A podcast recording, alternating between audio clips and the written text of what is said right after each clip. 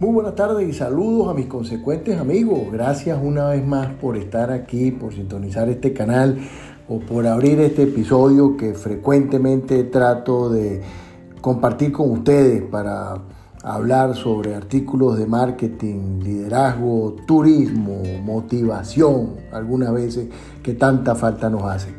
Les habla Hugo Santos, editor de la página otrosurdo.com. El día de hoy quiero conversarles sobre la diferencia entre ser feliz, estar feliz o sentirse feliz. En primer lugar, pues bueno, como ya les dije, darle las gracias por, estar por acá, por, escucharme una vez más y, marcar la diferencia entre esta conversación que recientemente tenía y hablaba de estas dos cosas tan diferentes y, y tan confundida frecuentemente. Eh, la respuesta inmediata cuando nos preguntamos si somos felices y estamos felices es una gran diferencia. Digo gran diferencia porque muchas veces podemos pararnos en el espejo y decir que somos felices o estamos felices con nuestra vida, pero podemos estar tristes por algo que nos está pasando, podemos estar aburridos, podemos estar confundidos con una situación que estamos enfrentando. Podemos estar inquietos o preocupados, pero sin embargo llevamos una vida feliz. Y eso es la gran diferencia entre ser feliz o estar feliz. El día pasado yo conversaba sobre alguna situación desagradable por la que estaba atravesando y con las personas que conversaba le decía que yo me siento muy feliz, incluso puedo decir que me siento una persona muy agradecida pero en ese momento estaba triste porque precisamente estaba pasando por una situación desagradable que no opacaba mi, sentimiento general de, de gratitud o de felicidad, pero no podía lanzar papelillos en ese momento, fue mi respuesta. Esta frase, camino al trabajo, luego de la conversación me puse a reflexionar y a entender que ambos sentimientos, el ser y el estar, no siempre van de la mano ya que podemos ser felices y estar tristes, pero no siempre tampoco lo vemos de ese modo. Muchas veces tenemos que entender la gran diferencia y no siempre nos detenemos a pensar cuál es la razón de una cosa o la otra. Algunas personas se sienten felices por dinero, por fama, por aceptación social tan popular hoy en día. Mientras más likes tenga, más feliz soy. Mientras más les gusta mi foto, más contento o más aceptación social tengo por alguna jerarquía, por algún rango, por poder. Todas estas cosas son importantes y sin duda una fuente de, placer y en algunos casos de seguridad. Sin embargo, el camino para lograr la felicidad mm, no es precisamente ese. Y el camino para lograr la felicidad tampoco será fácil. No, es tan sencillo como obtener un like o un dedito arriba que, nos brinde la felicidad.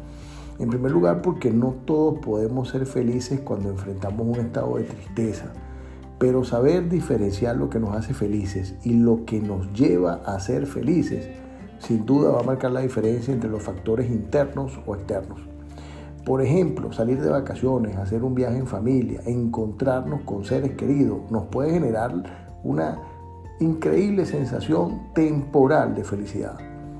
Ser feliz, en cambio, es imprescindible y está relacionado con la búsqueda de sentido en nuestra vida.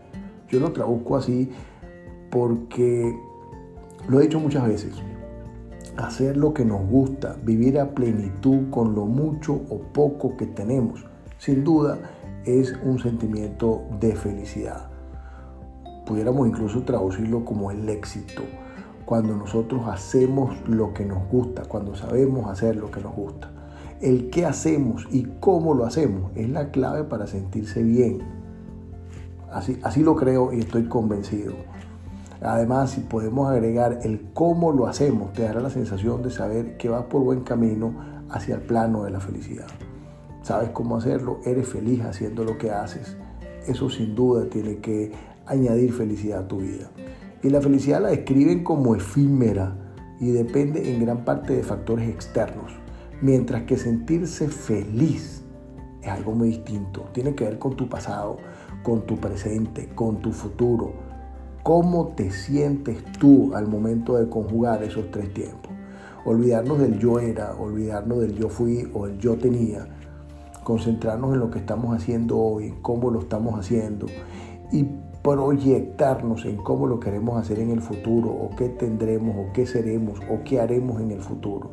Al momento de conjugar esos tres tiempos, si nos sentimos felices, realizados y tenemos un propósito, un logro establecido en esos tres tiempos que podamos conjugar, sin duda alguna nos sentiremos muy bien y estaremos muy cerca de la felicidad.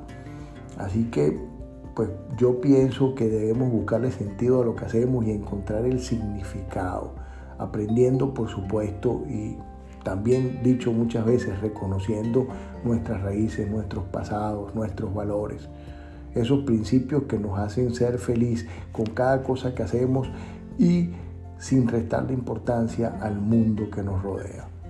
Darnos cuenta de nuestros errores y las ideas ilimitadas de nuestro propio ego, que a veces nos persigue y, y algunas veces intenta atropellarnos. Esto nos permitirá corregir a tiempo, mirarnos en el espejo y buscar la esencia de las cosas que realmente le dan valor a nuestra vida. Esos elementos o razones por las que podemos sentirnos orgullosos, sin necesidad de esperar un agradecimiento, simplemente con la certeza de que vamos por buen camino y las personas que nos rodean no se sienten afectadas por nuestra ambición o por nuestro desorden. Siendo así, la travesía por esta experiencia llamada vida nos dará mayor sentido de pertenencia a los pilares que sostienen nuestros actos. Y sin duda que no solamente los actos, sino todas las herramientas que nos permitirán avanzar a esos próximos retos que tenemos trazados pensando en función del futuro. Al final lo más importante es mantenernos optimistas, como siempre digo, y saber identificar las oportunidades para el cambio. Aferrarnos todos los días al sentido que nos mantiene despiertos. Esa chispa que nos despierta por la mañana, invitándonos a continuar en el camino y hacerlo cada día mejor. En episodios anteriores hablaba del ancla, identificar el ancla y saber dónde hacer un puerto seguro o levantar el ancla y continuar navegando. Eso nos hará una gran diferencia, nos hará más felices y nos hará sin duda mejores personas. Hasta aquí la conversación del día de hoy. Nuevamente les doy muchísimas gracias por haber llegado hasta el final, por escucharme. Muchísimas gracias a todas las personas que me escriben, que me preguntan cuando guardo silencio, cuando paso algún tiempo sin escribir en la página o cuando paso algún tiempo sin publicar estos podcasts. Muchas gracias a esas personas que me escriben, me preguntan, me responden o, me comentan estos episodios que comparto con ustedes. De verdad, muy agradecido. Son la fuente de inspiración para seguir grabando, para seguir escribiendo y acompañarlos en este, en este proceso que yo llamo a veces motivación, automotivación. Y recordarles que un mal momento nunca debe nublar nuestra felicidad interior.